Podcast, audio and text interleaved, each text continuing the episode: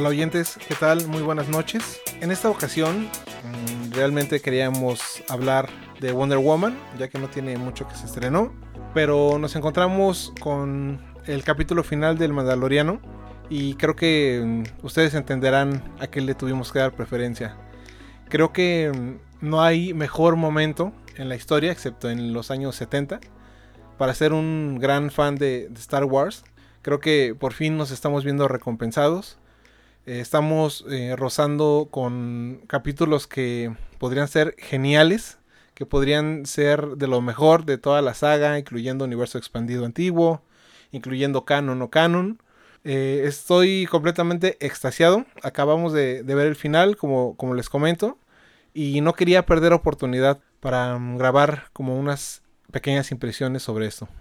Concuerdo contigo, Rock. Creo que todo lo que no tuvimos en las últimas películas lo estamos consumiendo directamente de las series que nos trae ahora Disney acerca de Star Wars.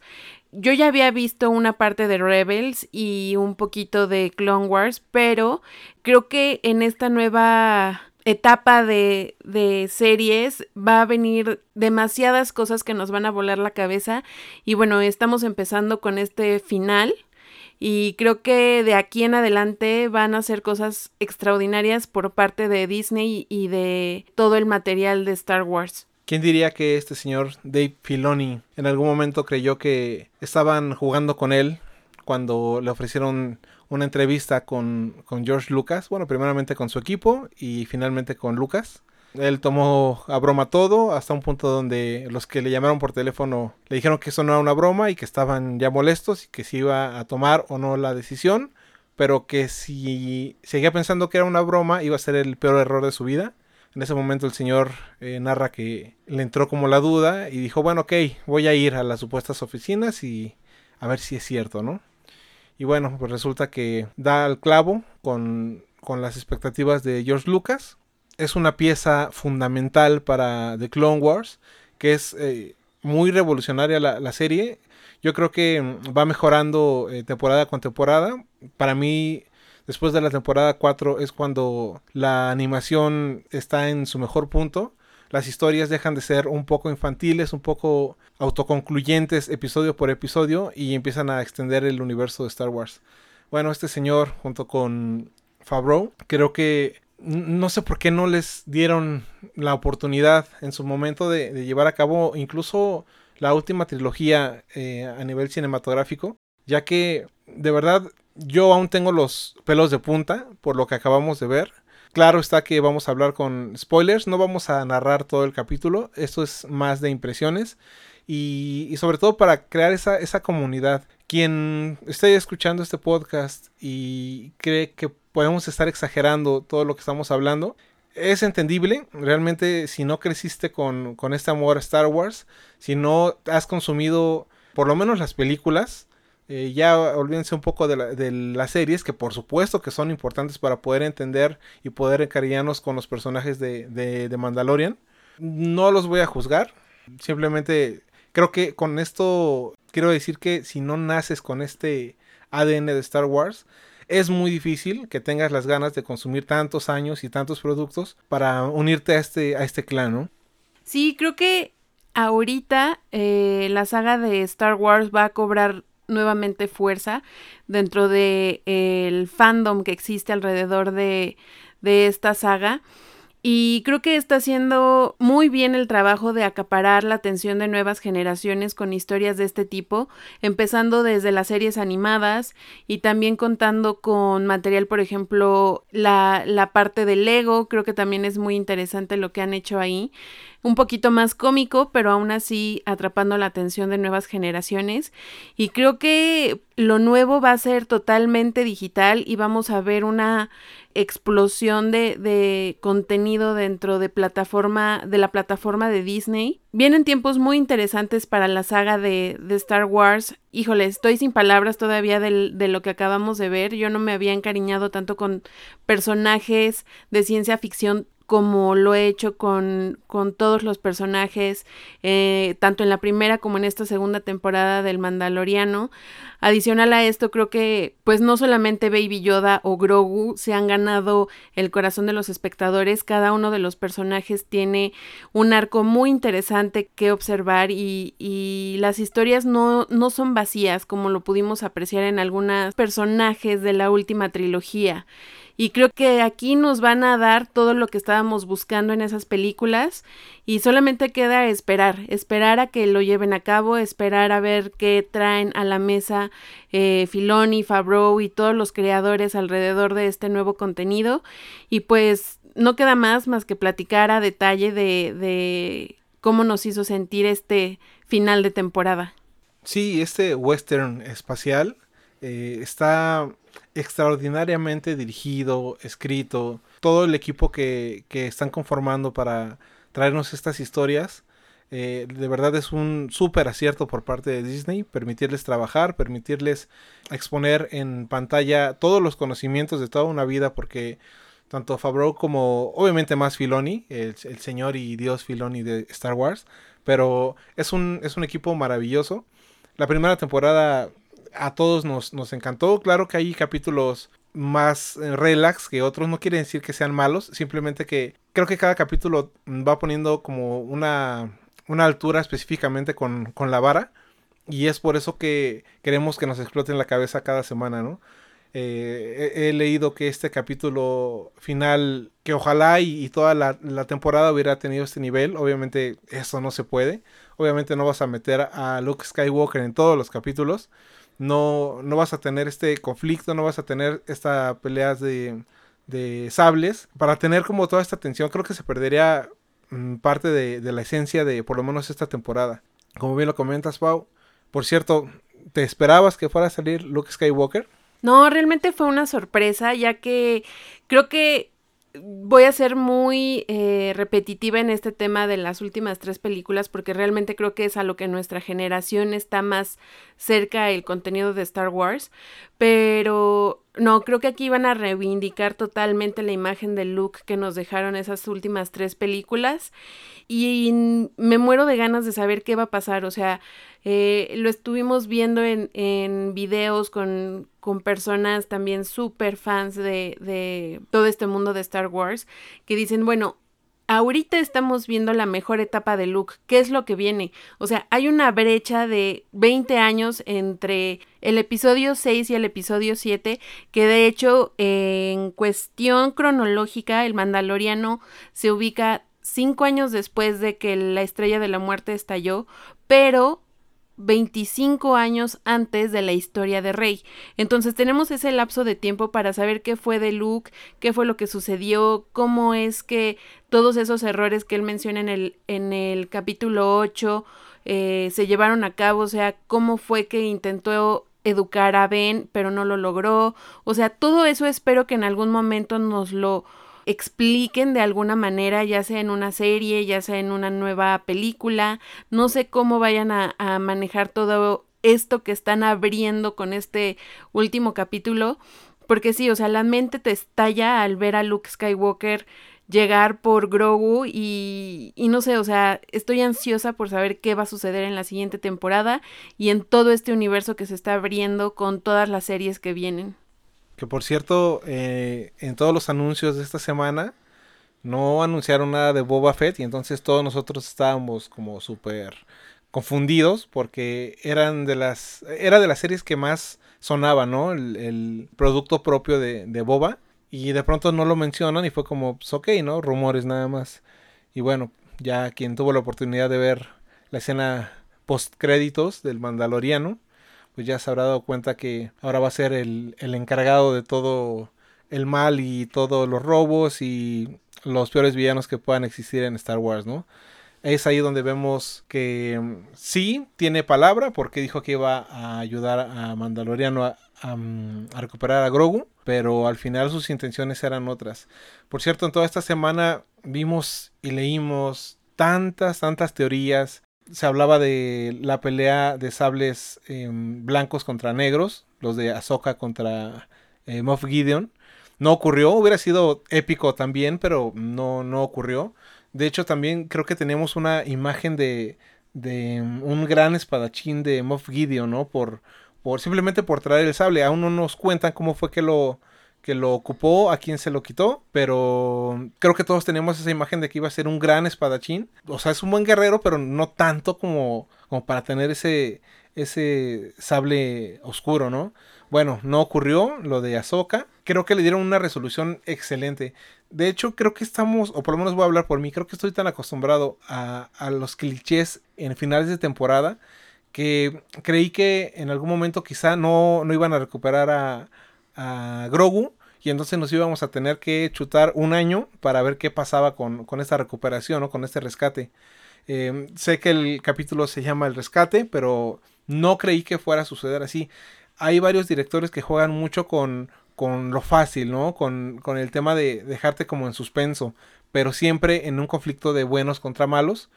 Creo que el cómo terminó este capítulo habla de un ingenio tan, tan grande de estos señores que nos dejan con, un, con unas dudas tremendas, pero como bien lo dice Pau, a un nivel de que te explota la cabeza, porque te preguntas qué pasó con Luke, entonces qué pasó con Grogu, en qué momento se separaron sus caminos, qué es lo que va a suceder ahora con el Mandaloriano, ahora vienen las series de, de Disney Plus que entiendo van a, van a ocurrir al mismo tiempo que el de Mandalorian, por lo menos dos.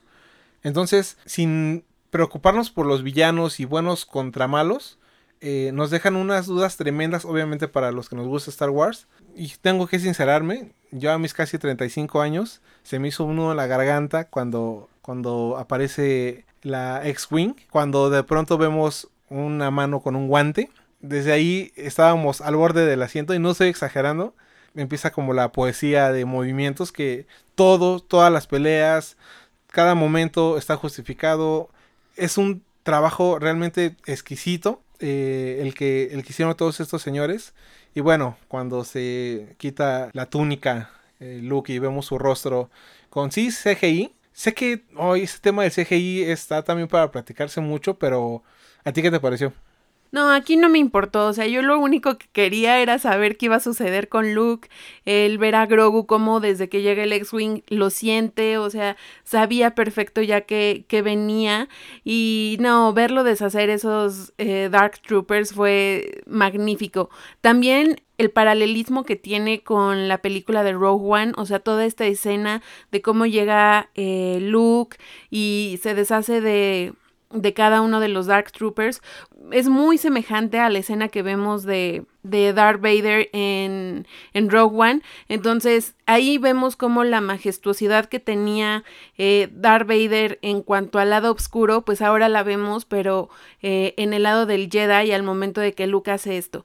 Sí me causa un poquito de conflicto que no vimos esto en pantalla grande y que no pudimos apreciar estos movimientos y toda esta evolución de Luke en la pantalla grande, pero no pierdo la fe que en algún momento retomen esta historia y la lleven de nuevo a la pantalla grande, porque sería un deleite ver a un Luke joven, pleno de sus poderes y todo esto, desarrollándose eh, como maestro Jedi o, viendo alguna manera de seguir atacando al, imperio, ¿no? Entonces, eh, estoy fascinada con esta parte, un poquito mm, molesta porque no vimos esto en pantalla grande, pero aún así estoy 100% satisfecha.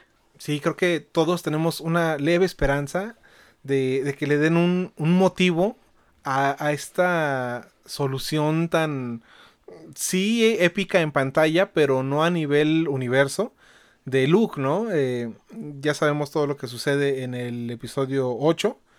Eh, no todos estamos satisfechos. Eh, de hecho, creo que hubo ahí un caos con el tema de los directores de Abrams en el, en el 7, después eh, que fue Johnson, y regresa eh, Abrams eh, para solucionar todo lo que ocurrió en la película que él no dirigió y a justificarla. Bueno, eso es una estupidez porque no respetaron el canon o la idea de un solo productor y ese fue el resultado. Estamos mm, sí descontentos. Obviamente hay cosas espectaculares y hay momentos grandiosos, pero no sé, creo que este, esta última trilogía se notó más como un, ok, vamos a utilizar el pretexto de, de las grandes estrellas para darle paso a unas nuevas, ¿no? Pero parece que por sí solas no se iban a, poder sustentar y es por eso que de pronto llegan estas series, llega el Mandaloriano, llega eh, Filoni y no sé, yo lo puedo poner como como si fuera un equipo de fútbol muy malo y de pronto llega un jugador llamado Filoni, bueno, dos porque Favreau también tiene por supuesto mucho que ver y no es que ellos solucionen todo, es que aparte de que ellos son la mente maestra de este equipo, hace que todos los que estén a su, alrededor se vean bien. Es ese nivel de, de potencia en cuanto a capacidades. Y entonces ya con todo esto que están construyendo, eh, pareciera que ya no vamos a ver tan de mala forma todo lo que ocurrió en la última trilogía. El tema de cómo están construyendo la llegada de Snoke eh, también es buenísimo porque yo ya estoy esperando eh, saber en qué momento va a aparecer para tomar el, el mando de la primera orden. Entonces, no sé qué vaya a ocurrir, pero les decía hace unos momentos, a mis 35 años se me salieron mis lágrimas. Y luego cuando fue como un, bueno, Luke, ok, un Skywalker, no creí que lo fueran a sacar. En muchos lados decían, es que es un personaje tan potente que tienen que respetarlo. O sea, tienen, si sale un Skywalker es porque le van a dar una película, no va a salir en un capítulo del Mandaloriano, ¿no? Por muy buena que sea la serie, no lo van a sacar. O sea, es un personaje demasiado importante. Sí, creo que viéndolo fríamente como negocio, va a ser más redituable en estos tiempos para Disney manejar este tipo de personajes dentro de su plataforma que llevándolos al cine. Desafortunadamente ahorita, como está la situación y que no vemos que esto vaya a mejorar de aquí a dentro de los próximos seis, nueve meses, entonces tiene que apostar en desarrollar su plataforma de una u otra manera. Y esta es la manera también tanto de Favreau como de Filoni, que yo creo que es más de Favreau porque pues él es el escritor, él es el director en, la mayoría de la primera temporada, en esta no tanto, pero es el escritor y el productor, entonces es la visión de Favreau llevada a, la tele y creo que él está poniendo todos los huevos de la gallina en la canasta de, la plataforma y se va a dedicar a eso, a engrandecerla con todo este contenido que hay que apostarle porque mm, va a representar un antes y un después para todo este mundo de Star Wars. Creo que se están allegando de personajes entrañables, o sea, estamos viendo una Soca que la verdad es que esta Rosario Dawson, o sea, no pudo haber otra persona que la pudiera interpretar como lo ha hecho toda la historia que va a desarrollar ella a través de Throne, de recuperar a Ezra, toda esta historia creo que va a dar para muchas cosas y no, o sea, no puedo imaginarme qué hubiera hecho Favreau si a él le hubieran encargado estas últimas tres películas. Yo creo que nos hubiera volado la cabeza totalmente. Espero que en un futuro le den películas, o sea, que le den ese chance de, desarrollar estas historias en, en, la pantalla grande, porque si con el presupuesto, podríamos decir, limitado que tiene ahorita y con unos efectos un tanto escuetos, por así decirlo, está creando personajes e historias tan, tan conmovedoras y tan apasionantes, yo no sé qué haría en la pantalla grande. Ya sé, ahorita que dijiste las próximas películas, la siguiente eh, encargada es Patty Jenkins, entonces ah, no sé qué pensar es buena, es, es buena directora, pero eh, no tiene mucho que acabamos de ver en Wonder Woman, en 1984, y mm, pues hay sentimientos encontrados. Eh, me deja un poquito duditativo en cuanto a la capacidad para seguir sobre todo con esta vara tan alta que están dejando en el Mandaloriano, ¿no?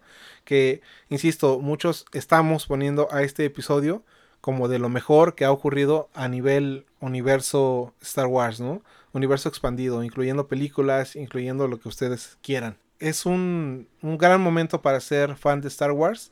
Eh, seguramente todos ustedes están como, como nosotros, seguramente gritaron como nosotros, es Luke, ¿no? Y nos volvimos locos, se nos erizó la piel de, ver esos movimientos, de, ver a Luke en su máximo esplendor como lo comenta Pau. Bueno, esta parte, insisto, fue digna de, de llanto. Y cuando pensé que ya todo había culminado, de pronto llega esta parte de, nuestro Mandaloriano con Grogu, la despedida, por lo menos hasta el momento.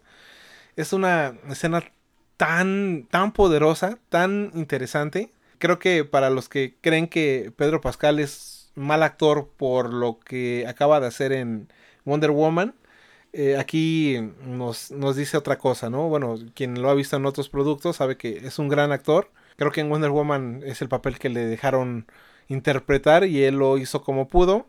Pero bueno, esa es otra historia. El señor es muy buen actor, aquí lo demuestra, es sumamente conmovedor.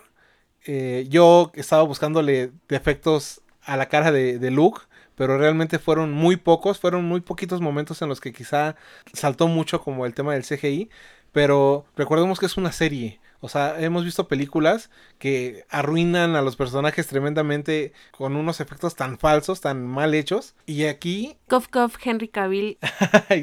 ya deja ese bigote, por favor. bueno, queda para la historia también, pero de forma negativa. sí, es, es espectacular, de verdad estoy tan contento, así como en muchas ocasiones, no sé, nos enojábamos por lo que veíamos en la pantalla y que no era suficiente y que qué están haciendo. Eh, estoy sumamente feliz porque sí, hemos tenido cosas muy buenas, pero solamente son para, para cuando vas al, trasfondo, ¿no? Esto tendría que culminar con, con explosiones en el cine. Y cuando ocurren estos tiempos, resulta que no es lo que el fan desea. Y estoy seguro que ni Filoni ni Lucas estuvieron contentos con todo lo que ocurrió. Y, saber que estamos viviendo una época tan impresionante, tan perfecta, tan de corazón. O sea, ver el nivel de detalle que utilizan en las armaduras mandalorianas, en todo el, el Beskar, el atuendo de, de Ahsoka ver cicatrices en, la frente de, de Bo-Katan. E, esto habla de, amor puro por el producto. Todos los que amamos Star Wars realmente lo amamos. Creo que no hay, no hay medias tintas.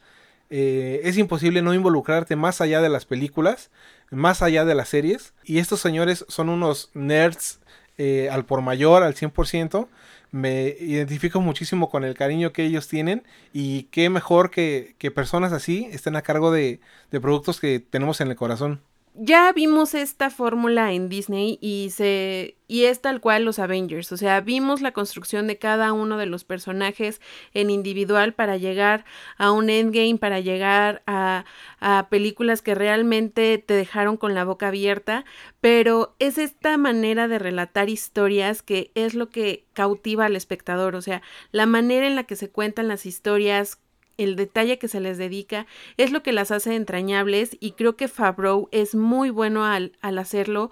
Lo vimos con las películas de Iron Man, cómo se involucró también con Kevin Feige en algunas eh, películas para eh, el mundo de los Avengers y para mí Favreau va a ser el Kevin Feige de todo este nuevo universo de, de Star Wars junto con Filoni. Entonces, ya, o sea, necesito que sea el próximo año para ver todo lo que viene. Entonces, creo que es una época muy interesante para Star Wars. Yo creo que lo que viene a futuro, pues sí, es que nos van a, a enganchar con todas esas estas historias por individual para concluir con una nueva saga que nos va a dejar 100% satisfechos. Por fin vamos a saber dónde está el señor Ezra. Yo creo que sí, eh, yo creo que la historia que va a desarrollar Ahsoka va a ser precisamente eso, o sea, ya vimos un poquito de por dónde va el tema eh, en el capítulo de, de Ahsoka en el Mandaloriano, entonces creo que por fin vamos a saber qué pasó con Throne, dónde quedó Ezra y todos estos portales que empezaron a abrir y todo lo que se desarrolló en la serie de, de Rebels, Creo que va a estar muy interesante esa parte y también ver eh, la película de Patty Jenkins, ver cómo también en algún momento la serie de Diego Luna eh, va a ser muy interesante también explorar esa etapa de la rebelión. Entonces sí, eh, viene cosas muy interesantes y pues solamente nos queda esperar. Sí, a mí me interesa muchísimo saber, sobre todo estas series que ocurrirán paralelamente al universo del Mandaloriano, como lo es Ahsoka y, la de Rangers, la Nueva República, algo así, no, no, recuerdo bien el nombre. Porque ya vamos a ver seguramente a Sabine, ya vamos a ver seguramente más de, de Bocatán, ya vamos a, conocer qué fue lo que ocurrió con, con, con Ezra. Em, vamos a ver también la culminación quizá de, de Ahsoka. Me interesa mucho saber, bueno, todos sabemos que en el episodio 9 escuchamos su voz dentro de todas esas eh, vocecitas de Jedi que terminaron ayudando a, Rey, ¿no? A, a vencer al, clon de Palpatine. Entonces, quiero pensar que en algún momento pues va a desaparecer Ahsoka y quiero saber cómo. Entonces, em, por lo menos en esta parte, insisto, paralela, estoy muy interesado. Ya veremos alrededor de las, de las películas y los productos que van a salir, qué tan, también lo hacen. Entiendo que todo va a seguir la línea de, del Mandaloriano en cuanto a nivel calidad visual, a nivel música. ¿Escucharon este leitmotiv cuando salieron todos los Dark Troopers? Parecía como, como algo tipo Daft Punk o algo parecido es buenísimo, mm, te engancha en la parte de suspenso cuando están golpeando las exclusas para que, para que se abran. También es monstruosa la forma en cómo te transmiten a nivel musical. Digo, estoy echando demasiadas flores a, a este producto, pero creo que cada minuto lo merece. No sé qué vamos a hacer de aquí a un año. Por favor, si se puede, que ustedes nos puedan recomendar alguna serie a tal nivel para, para entretenernos se los vamos a agradecer muchísimo. Sí, va a dejar un hueco muy grande eh, el Mandaloriano y vamos a tener que esperar. Estas ocho semanas se fueron como agua, entonces ni modo. Tendremos que esperar para ver qué nos traen de nuevo, qué historias van a desarrollar ahora. Y pues sí, vamos a esperar. Y mientras tanto, como bien dice Rock, recomiéndenos qué material ver, qué películas, series nos recomendarían para llenar este hueco. Y si ustedes no han visto El Mandaloriano, se los recomendamos mucho. Es una buena opción para empezarse a empapar del mundo de Star Wars. Si ya la vieron, platíquenos qué les pareció. Déjenos en nuestras redes sociales toda la información que ustedes quieran. Platíquenos, les gustó, no les gustó, qué les hubiera gustado ver, eh, les pareció el final, no les pareció pues queremos saber obviamente siempre sus comentarios y si están igual de hypeados que nosotros. Sé que cada quien tiene su, su opinión, pero no, o sea, si nos dicen que odiaron este final, seguramente son Star Trek o algo parecido. Bueno, en fin, em, estas son nuestras primeras impresiones después de, de ver el capítulo final de Mandaloriano segunda temporada. Aún hay muchas cosas que resolver. Insisto, más que dejarnos con la expectativa de la siguiente temporada, nos dejan a la expectativa de todo lo ocurrido en el universo expandido de Star Wars. Ni modo, a leer eh, seguramente novelas gráficas que lleguen a salir. Seguramente ahí va a venir un poquito más de, trasfondo y con eso vamos a matar las ansias de saber.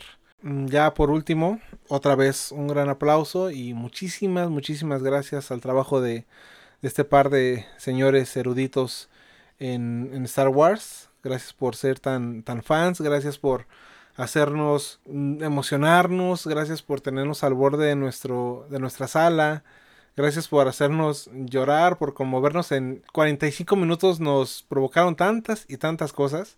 Eh, seguramente este sentimiento lo estaba guardando para la película de Soul, que creo que estrena el 25 de este mes, si no, si no me equivoco. No tengo más palabras de agradecimiento para, estos señores, para mostrarnos que aún queda un largo recorrido en este mundo de Star Wars y nos hacen sentir tan bien a todos los, apasionados por este tema que hacen que se nos olviden de pronto cosas pues no tan buenas, cosas em, que por las que podamos estar pasando, cumplen su cometido, nos tienen amarrados. Entonces, bueno, estas son mis palabras.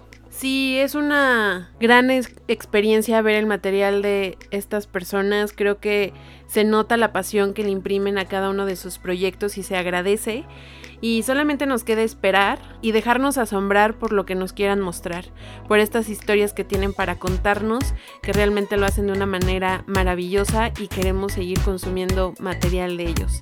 Y pues nada, muchísimas gracias por escucharnos. Queremos saber sus comentarios. Síganos en nuestras redes sociales. Y pues creo que este es el último episodio de este año, así que les deseamos muy felices fiestas. Cuídense mucho, manténganse seguros, cuiden de su familia y pues nos estaremos escuchando el siguiente año. Igualmente, eh, mis mejores deseos para, todos ustedes. Eh, sigamos siendo una gran comunidad sigamos en contacto. Y bueno, aunque esta sección se llama Saliendo del Cine, obviamente vamos saliendo pero de nuestra sala. Esto fue 70 milímetros. Yo soy Rock. Y yo soy Pau. Adiós.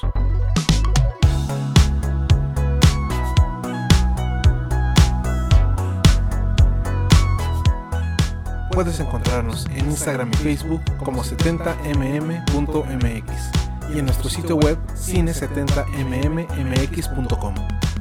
Porque compartes tu tiempo con nosotros, compartimos el nuestro contigo.